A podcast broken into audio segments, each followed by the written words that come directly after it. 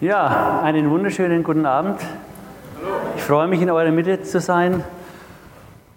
Du bist mein Zufluchtsort, das hat mich an meine Jugend erinnert. Vor 35 Jahren war das einer meiner Lieblingschorusse. Also er ist immer noch heute sehr schön, also zeitloser Chorus, wunderbar. Ja, ich bin 57 Jahre alt, mein Name ist Jochen Zahn bin seit 35 Jahren hier in der Ecclesia-Gemeinde, habe mit meiner Froni vier Kinder, arbeite bei der Nürnberger Versicherung. Wir sind in einer Reihe Glaubenshelden. Und es geht heute um eine wunderschöne Frau. Und es gibt ja nur zwei Frauen, deren Name ein Buch in der Bibel gewidmet ist. Das ist einmal die Ruth, die zweite Esther. Und heute war ja schon die Esther hier und hat uns einiges gesagt. Also wir machen jetzt eine kleine Zeitreise und blättern 2600 Jahre zurück. Wir befinden, wir befinden uns im Jahr 587 vor Christus. Damals regierte Nebukadnezar, der König von Persien, und eroberte Jerusalem machte das Land und die Stadt platt und die überlebenden Gefangenen aus Israel wurden verschleppt in die babylonische Gefangenschaft. Und dort mussten sie 70 Jahre lang verbringen, im Exil sozusagen. Dann trat ein anderer König auf die Weltbühne, das war der König Kyros, und der auf Weisung von Gott hatte er den Juden erlaubt, wieder zurück in ihre Heimat zu gehen, nach Jerusalem, um den Tempel wieder aufzubauen. Aber einige Juden blieben dennoch in Babylon und hatten halt es dann so vorgezogen, dort zu bleiben. Und das ist so der, Bibel, der geschichtliche Hintergrund. Die Esther war ein jüdisches Mädchen, wohlgemerkt. Und jetzt geht es um den König Ahasveros, der damals an der Macht war. Und er hatte also Krieg auch geführt mit Ägypten, zwei Jahre lang. Und endlich war Ägypten besiegt und jetzt gab es einen Grund zu feiern. Und der Perserkönig hatte nicht weniger als 127 Provinzen, also ein absolutes Weltreich von Indien bis zum Nil, gigantisch. Kann man sich halt gar nicht vorstellen. Also ein größerer Einflussbereich wie Amerika oder Russland. Und dieser König von Persien hat gesagt, jetzt lade ich alle meine Untergebenen und Obersten aus den jeweiligen Ländern ein und wir wollen also feiern und quasi wollte er ihnen seinen Reichtum zeigen in einer Art Weltausstellung. Und so kamen alle hohen Tiere sozusagen in die Hauptstadt von Babylon, die hieß damals Susa. Und es war ein großes Fest angesagt. Die Königin vom, vor ihm hieß Vasti und die durfte allerdings nur sieben Tage feiern. Sie war eine Nebenfrau des Königs, aber eine Lieblingsfrau und hatte eine starke Stellung am Königshof. Und dann kam es zu einem großen Skandal. Der König war stolz, alle Regenten und Fürsten versammelt zu haben, um ihnen seinen Reichtum zu zeigen. Und dann befahl er seiner Königin, sie sollte doch kommen und sich auch nochmal zeigen. Wahrscheinlich wollte er mit seiner schönen Königin etwas angeben, aber die Königin hat gesagt, nein, ich habe keine Lust drauf und sie stellte diesen Weltherrscher bloß. Die Königin wollte offenbar nicht ein, eine, äh, ein Begierdeobjekt sein, wo die ganzen Fürsten da waren und schon Alkohol getrunken haben und dann wollte sie einfach dann nicht irgendwie sich zeigen. Ja, diese Königin hatte innerlich einen starken Charakter. Und wenn man sich das Bild vorstellt, ein Weltherrscher befiehlt seiner Frau, doch zum Bankett zu kommen und die Königin lehnt ab, dann ist das natürlich ein Affront und der König rastete total aus und wurde sehr zornig. Und so geht es eben auch Menschen, die ohne Gott leben. Wenn irgendetwas uns in die Quere kommt, dann werden wir gleich zornig und wie die Bibel sagt, die Werke des Fleisches kommen dann zutage, wie es in Galater 5, Vers 20 heißt. Und da sind auch wir immer wieder gefordert. Wenn wir in gewisse Situationen kommen, haben wir uns unter Kontrolle oder gehst du auch gleich in die Luft? Wir müssen halt einfach auch darauf achten, dass der alte Mensch, der immer noch in uns wohnt, nicht überhand gewinnt. Es gibt einen alten Mensch, der vor unserer Bekehrung da war und nach unserer Wiedergeburt diese neue Geburt. Und je nachdem, wie tief du deine Gemeinschaft mit Gott hast, überwiegt der alte Mensch oder der neue Mensch. Aufgrund dieses Skandals war diese Königin natürlich auf Dauer nicht mehr haltbar. Drei Jahre hat es gedauert, dann hatten ihn die Untergebenen vom König endlich bearbeitet, du kannst mit dieser Königin unmöglich weiter regieren, das ist eine Schande für dein Reich, du brauchst eine neue Königin. Und dann hat der König eine, einen Auftrag gegeben, Kundschafter in, in allen Ländereien auszusenden, um nach schönen jungen Mädchen Ausschau zu halten, um quasi einen Wettbewerb Miss World zu veranstalten. Und so kam es, dass dann wirklich viele, viele junge Frauen dann von den Kundschaftern eingesammelt wurden und sich dann in der Burg Susa eben gezeigt haben. Und jetzt treffen wir im Kapitel 2 vom Buch Esther. Wer eine Bibel hat, der kann die aufschlagen. Esther Kapitel 2 wir, befinden wir uns jetzt jetzt. Jetzt treffen wir auch auf den Mardochai. Das war der Pflegevater von der Esther. Die Eltern von der Esther sind gestorben und ihr Onkel hat sie also aufgezogen, also ihr Pflegevater.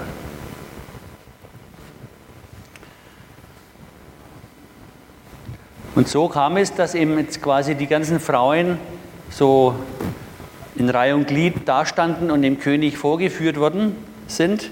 Und erst einmal wurden also die den anderen Dienern gezeigt. In Vers 9 heißt es jetzt dann im Kapitel 2, unter der Obhut von Hegai, der Hüter der Frauen, und das Mädchen gefiel, gefiel ihm, und jetzt kommt's, und sie fand Gunst bei ihm.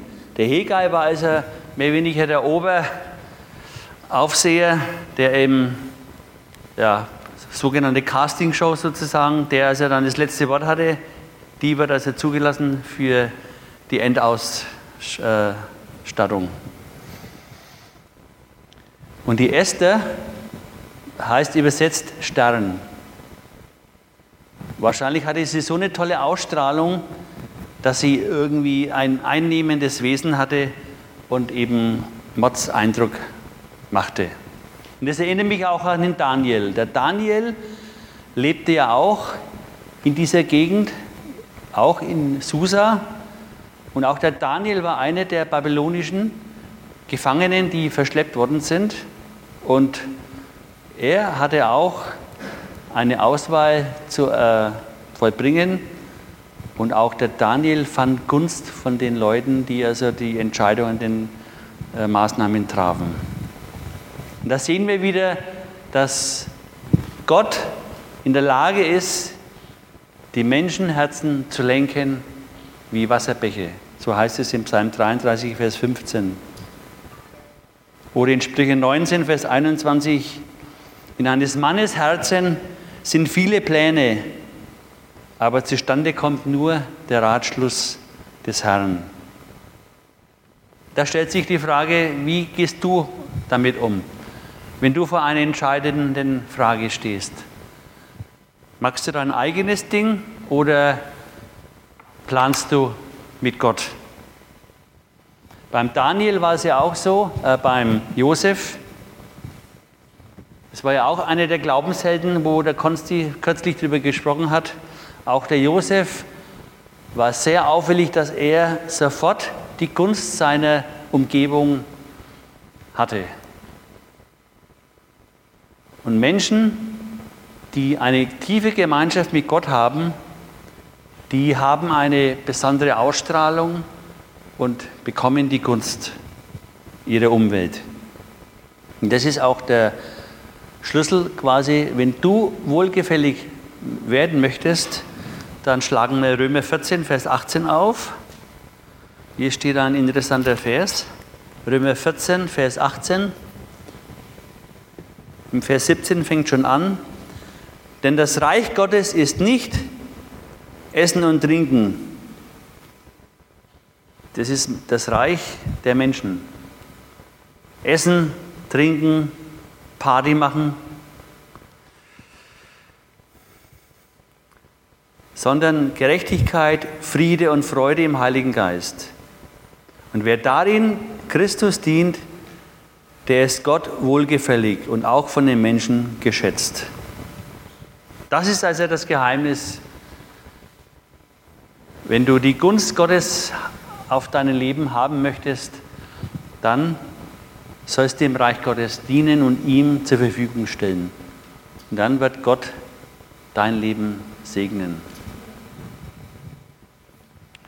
Jetzt lesen wir in Kapitel 2 Esther von Vers 10 bis Vers 14.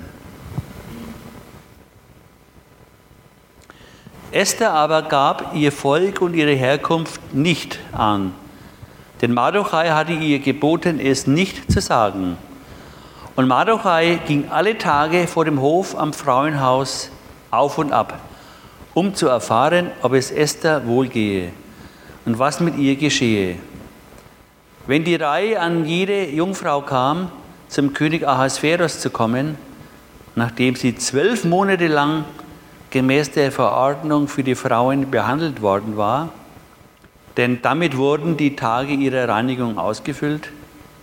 Sechs Monate wurde sie mit Myrrheöl und sechs Monate mit Balsam und mit den Reinigungssalben der Frauen behandelt. Dann kam die Jungfrau zum König, dann gab man ihr alles, was sie wünschte, um damit vom Frauenhaus zum Haus des Königs zu gehen. Am Abend ging sie hinein und am Morgen kam sie zurück in das andere Frauenhaus unter die Obhut Schagas, des Kämmerers, des Königs, des Hüters der Nebenfrauen. Sie kam nicht wieder zum König, und jetzt kommt's, außer wenn der König Gefallen an ihr hatte, dann wurde sie mit Namen gerufen.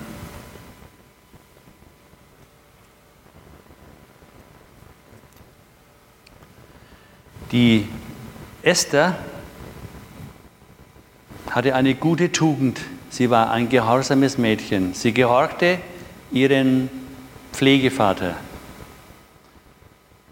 Und das ist auch im übertragenen Sinn ganz wichtig auf die heutige Zeit, dass die Kinder die Eltern ehren sollen. Denn da steht eine Verheißung drauf. Wenn die Kinder die Eltern ehren, werden sie gesegnet. Es ist gut für die Eltern und gut für die Kinder.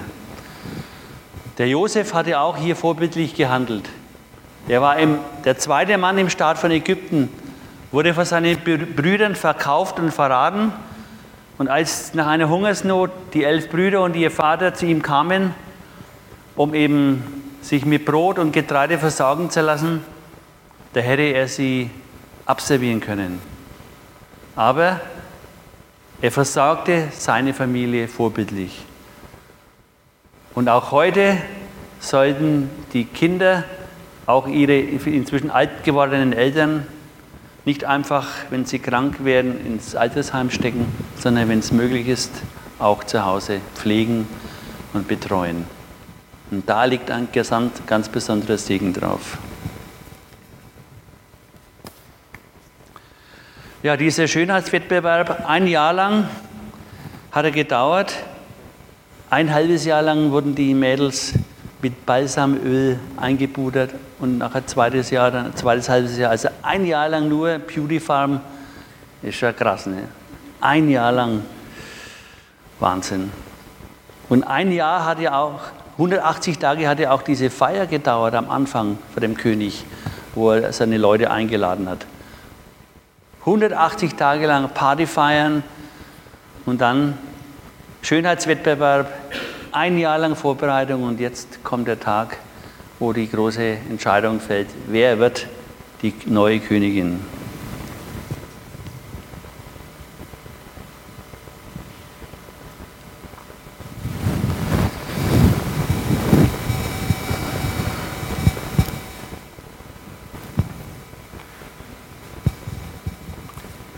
Die Esther hat es also durch die Gnade Gottes geschafft, Gunst bei wichtigen Leuten zu bekommen. Und jetzt ging es darum, wie wird dieser Mardochai irgendwie etwas in den Mittelpunkt gerückt, dass auch er Einfluss bekommt. Der Mardochai hat in der Zwischenzeit eine Stellung am königlichen Hof erhalten und zufällig hörte er ein Gespräch von zwei Wachen, die sich über einen Komplott unterhielten, dass der König umgebracht werden soll. Und der Mardochai hat sofort die Brisanz dieser Situation aufgenommen und wusste, der König ist in Todesgefahr. Und er schaffte es, der Erste irgendwie das wissen zu lassen, welche mörderischen Pläne hier äh, laufen. Und der König stellte eine Untersuchung an und tatsächlich wurden dann diese beiden Wachen überführt und getötet. Und dann hat der König veranlasst, dass das in den Geschichtsbüchern niedergeschrieben wird, dass ein Mardochai, ein Jude, eben diese Pläne aufgedeckt hat und ihm letztlich das Leben rettete. Aber damit hatte es auch seine Bewandtnis. Und das Ganze ist dann wieder in Vergessenheit geraten. Nun kommen wir zu einer weiteren Person, den Hamann. Der Hamann war ein ganz wichtiger Mann am Königshof und er schaffte es, zum Ministerpräsidenten befördert zu werden. Er war also quasi nach dem König der zweite Mann. Und der Hamann ist ein Bild für den Satan. Wir wissen wenig über den Hamann, aber eins ist bekannt, er war ein weit entfernter Nachkomme des Königs von Agit. Und vor 500 Jahren vorher kämpfte Israel mit den Amalekitern und Samuel hatte den Auftrag von Gott, den König Agig zu töten. Und daher steckte dieser Hass in dem Haman noch drin gegen das jüdische Volk. Und jetzt hat der Haman, wo er befördert worden ist, großen Wert darauf gelegt, dass seine Untergebungen ihm die Ehre erwiesen und alle mussten sich vor die Knie niederfallen und ihm die Ehre geben. Und der Mardochai, der inzwischen bekannt hat, dass er ein Jude ist, hat es strikt abgelehnt. Er wollte nur seinem Gott die Ehre geben und lehnte es ab, einem Menschen zu Füßen zu fallen. Und das hat dann der Hamann mitbekommen. Und als er dann erfuhr, dass der Grund war, weil er Jude ist, rastete der Hamann aus und kochte innerlich und wollte diesen Mardochai am liebsten auf der Stelle umbringen. Aber dann entwickelte er einen teuflischen Plan und dachte sich, ja, warum eigentlich nur diesen einen Juden umzubringen? Ich könnte ja eigentlich auch das ganze Volk ausrotten lassen. Und er schmiedete einen Plan, wie ist es möglich, dieses jüdische Volk, das er so hasste, auszurotten? Und er ging dann zum König und erzählte dem König, welche Unsitten das die Juden machen, dass sie also ungehorsam sind und, und, und. Und schaffte es, dass der König ein Gesetz unterschrieben hat, dass die Juden ausgerottet werden. Der Haman war ein hinterlistiger Mann, ich habe gesagt, ein Bild für den Satan. Und immer wenn es darum geht, die Juden auszurotten, ist letztlich auch Satan steckt da dahinter. Wenn wir uns vorstellen, wenn es dem Satan gelungen wäre, in der Person von Haman das ganze jüdische Volk auszurotten, dann wäre Jesus als Jude nicht geboren worden und dann wäre das Ganze alles anders verlaufen. Und diese antisemitische Haltung, die ja auch im Mittelalter schon zutage kam, diese Judenverfolgung oder im Dritten Reich unter Hitler, ist begründet auf diese damalige Zeit vor 2500 Jahren. Und dieser Hass, diese Abneigung gegen die Juden ist letztlich eine Ablehnung gegen Gott.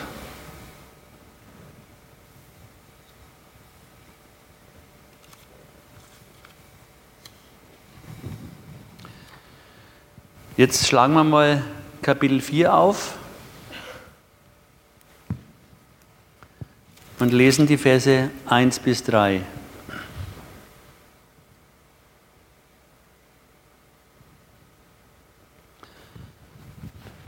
Als nun Mardochai alles erfuhr, was geschehen war, da zerriss Mardochai seine Kleider und kleidete sich in Sack und Asche und ging in die Stadt hinein und klagte laut und bitterlich.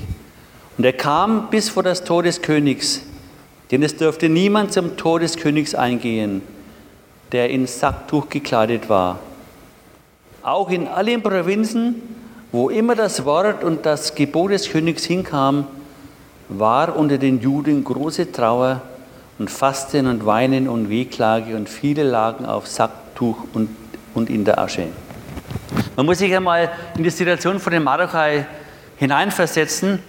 Er hatte den Mut, gegen den Strom zu schwimmen. Er lehnte es ab, sich niederzuknien. Und jetzt fühlte er sich verantwortlich, dass wegen seiner Weigerung, dem Hamann die Ehre zu geben, quasi das ganze Volk der Juden ausgerottet werden soll. Und jetzt versuchte er natürlich auf Biegen und Brechen das zu verhindern und kleidete sich in Trauerkleidung, um irgendwie auf sich aufmerksam zu machen dass die Esther das mitbekommt, was da los ist. Und dann schaffte er es tatsächlich, dass die Esther davon erfuhr, über diesen teuflischen Plan des Hamans.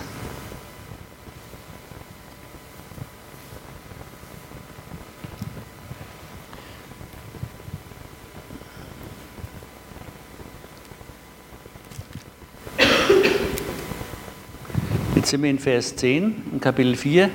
Da sprach Esther zu Hattach und befahl ihm, Mardochai zu sagen, alle Knechte des Königs und die Leute in den königlichen Provinzen wissen, dass wer irgend in den inneren Hof zum König hineingeht, es sei ein Mann oder eine Frau, ohne gerufen zu sein nach dem gleichen Gesetz, sterben muss. Es sei denn, dass ihm der König das goldene Zepter entgegenstreckt, damit er am Leben bleibt. Ich aber bin nun seit 30 Tagen nicht mehr gerufen worden, dass ich zum König hineingehen sollte. Als nun Esthers Worte dem Mardochai mitgeteilt wurden, da ließ Mardochai der Esther antworten. Denke nicht in deinem Herzen, dass du vor allen Juden entkommen würdest, weil du im Haus des Königs bist. Denn wenn du jetzt schweigst, so wird von einer anderen Seite her Befreiung und Rettung für die Juden kommen.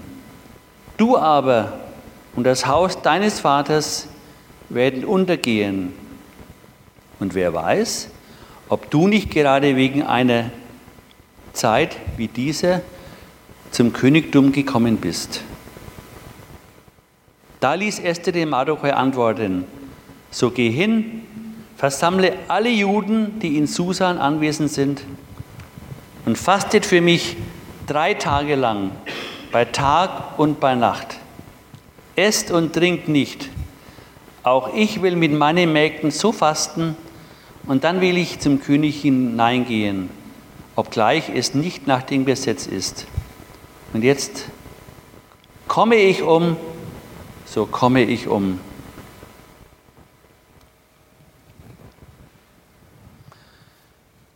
Jetzt geht es in die entscheidende Phase. Der Mardochai machte der Esther klar, welche Verantwortung sie jetzt hat. Sie muss jetzt einfach alles in Bewegung setzen, um diese, diesen Todesbefehl der Ausrottung des jüdischen Volkes, das zu verhindern. Und jetzt kommt auch wieder diese Tugend von der Esther zum Vorschein. Sie hilft in der Not, und sie ist sich bewusst, dass sie es nicht aus eigener Kraft schaffen kann. Deshalb bittet sie um Fürbitte und ruft ein Fasten und Beten aus, drei Tage lang. Und letztlich verleugnet sie sich selbst, indem sie zugibt, komme ich um, so komme ich um. Also sie setzt quasi ihr Leben aufs Spiel, weil nämlich mittlerweile war die Esther mit dem König fünf Jahre verheiratet oder sie war fünf Jahre Königin.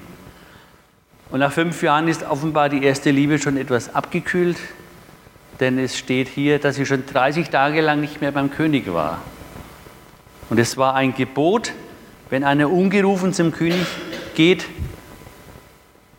ist er des Todes. Das heißt, sie, sie setzte tatsächlich ihr Leben aufs Spiel, obwohl sie ja die Königin war.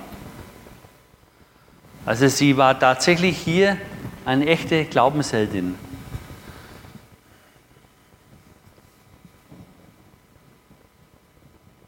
Kapitel 5, Vers 2.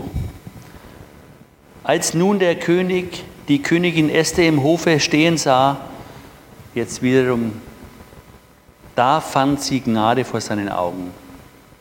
Und der König streckte das goldene Zepter, das in seiner Hand war, Esther entgegen. Da trat Esther herzu und rührte die Spitze des Zepters an. Eine Mauer des Gebetes und gab Esther und durch Gebet und Fasten und die Gnade Gottes wurde sie zum König vorgelassen. Und der König fragte sie, Esther, was ist dein Anliegen? Du kannst bis zum halben Königreich, werde ich dir jeden Wunsch erfüllen. Also eine tiefe Zuneigung vom König zu Esther, ihr das halbe Königreich anzubieten. Aber auf dieses legte die Esther gar keinen Wert. Die Esther hatte dann einen klugen Schachzug.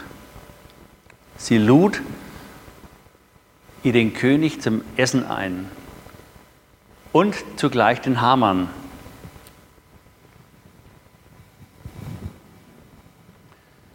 Danach sieht der Hamann wiederum den Mardochai, den er aufs Bitterste hasste und wollte unbedingt, dass der Hamann so bald wie möglich an den Galgen kommt. Und er ließ den Galgen vorbereiten, während dieser mörderische Befehl schon lief dass alle Juden im Reich praktisch dann an einem Tag umgebracht werden sollen. Und Mardochai, Mardochais Stunden waren gezählt. Aber er bettelte nicht um die Gunst von Haman, sondern er hatte einen ganz tiefen Glauben. Und sein Glaube veränderte sich auch nicht trotz dieser schwierigen Situation, trotz dieser Verfolgung. Aber Gott griff wieder ein. In Kapitel 6 lesen wir, dass der König nicht schlafen konnte. Und irgendwie erinnerte Gott dem König, wie er dann eines Nachts aufwachte, an diese Situation von diesem Mordkomplott vor einigen Jahren.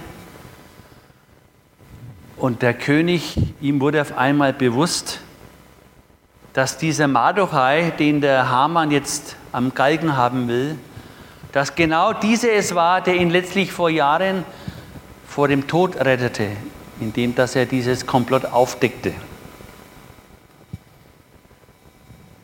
Und nun erkannte der König diese mörderischen Pläne vom Haman. Und in Vers 6 bis 10 lesen wir dann,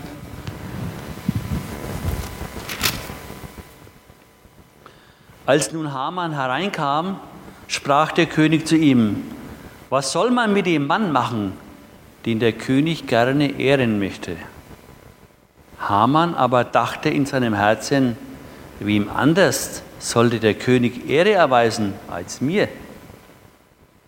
Und Haman sprach zum König, für den Mann, den der König gern ehren möchte, soll man ein königliches Gewand herbringen, das der König selbst trägt, und ein Pferd, auf dem der König reitet und auf dessen Kopf ein königlicher Kopfschmuck gesetzt worden ist.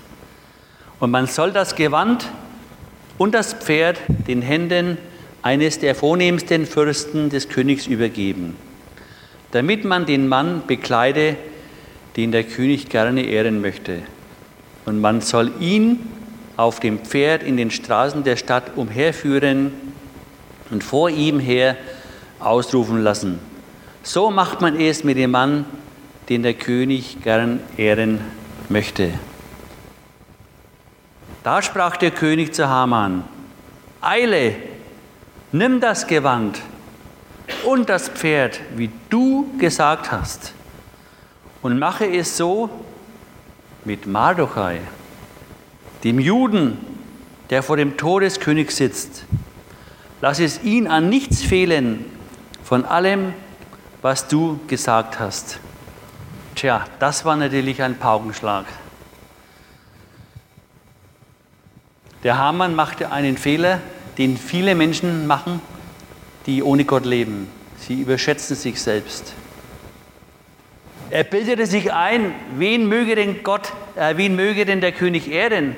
Da bleibt eigentlich keiner, aus, keine übrig als ihn, den ersten Minister quasi.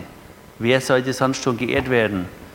Aber der König hat inzwischen alles durchschaut und benützte quasi dem Befehl, den Vorschlag vom Haman, praktisch setzte er um, nur dass er die Personen vertauschte. Anstatt Haman wurde jetzt zu seiner Überraschung der Mardochai geehrt. Innerhalb von einem Tag hat sich die Situation dramatisch verändert. Der Mardochai war quasi schon ein Todeskandidat und 24 Stunden später musste der Hamann, der ihn an den Galgen bringen wollte, ihn ehren. Ist das nicht krass? So führt Gott Regie